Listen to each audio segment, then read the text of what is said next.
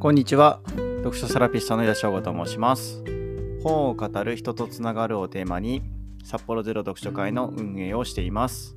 また、ブログ、SNS やポッドキャスト等の発信活動を通して、本の魅力や読書の素晴らしさを伝えています。今回紹介する本は、吉本バナナさんの大人になるってどんなことという一冊になります。こちらは、ちくまプリマ新書から、えっと、出てます。えっと、岩田書店の1万円選手のご縁で手に取りました。吉本バナナさんのエッセイであります、えっと、素晴らしい日々、伝統者文庫が私はお気に入りなんですけども、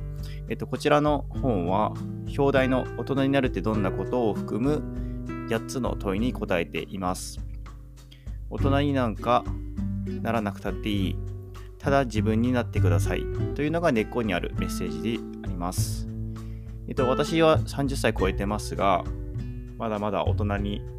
なりきれてないなっていうふうに感じています。親がですね、今の私と同じ年の頃には子供、まあ、すなわち私なんですけども、がいたっていうのはなかなか想像しづらいなっていうふうに思ってます。まあ、大人になりなりきれていないなっていうふうに感じる部分はあるんですけども、成長していないなというふうには思っていないです。まあ、その一番大きいのは安定して一人暮らしができているっていうところがあるかもしれません。まあ、自分の稼ぎに合わせた生活ができるっていうのは当たり前のようで大切なことのように思っております。まあ、実家にいた時もお金を入れてはいたんですけども、それでも自分で家計の管理を全てするっていうのはやってみないとわからない感覚だと思っております。えっと、分かっていて遠回りをする必要は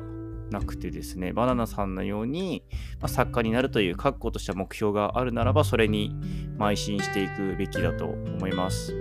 まあ、目標に向かって必要なことをしていくだけっていう過程ですね。まあ、そこに向かうのに余計だと思っていることをわざわざする必要はありません。まあ、それでも何が自分のためになるかっていうのは案外わからないものでして、まあ、旅をしたりですとか、さまざ、まな経験をしていたことが作家活動の役に立ったというふうに書かれていました。まあ、それらをしていなかったら書くものが痩せ細っていただろうということをおっしゃっています。私はですね、学生時代内職ですとか居眠りができませんでした。まあ、これは優等生ぶってるわけではなくてですね、まあ、実際にそれで良い成績を収めるということもなく、まあ、損切りするわけでもないという、なんかどっちつかずのような、えっと、形でして、まあ、大学に合格するという観点からは、まあ、非効率だったのかもしれません。まあ、それでもいろんなことに興味を持ってやってみる姿勢を大事にするっていうのは今でも続いていますので、まあ、その基礎作りだったなと思えば良かったのかなというふうに思っております。まあ、何が正解かっていうのはわからない世の中です。まあ、いや、えっと、まあ、死ぬ時まで、えっと、答え合わせっていうのはできないかもしれません。まあ、そうであるならば、今日という一日を大切にして、まあ、過ごしていくことが、まあ、唯一の私たちにできることではないかなというふうに思いました。